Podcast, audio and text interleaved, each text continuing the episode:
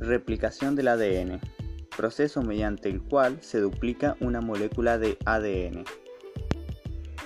Una vez ubicado el punto de origen, la topoisomerasa desenrolla la cadena de ADN, luego la ruptura de los puentes de hidrógeno por parte de la helicasa, que a su vez se encarga de separar las hebras de ADN formando una horquilla de replicación a cada lado de la burbuja de replicación.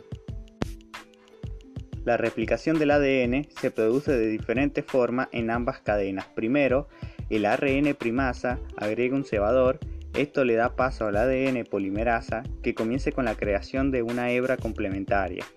Este solo actúa en dirección 5-3.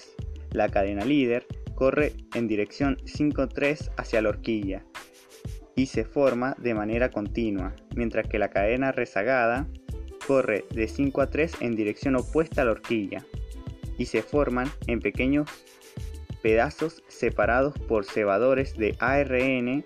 Estos fragmentos son llamados fragmento de Okizaki. Una vez replicada la cadena, la polimerasa 1 comienza a remover los cebadores y los reemplaza con ADN. Finalmente la ligasa establece una unión de fosfodiéster entre los nucleótidos.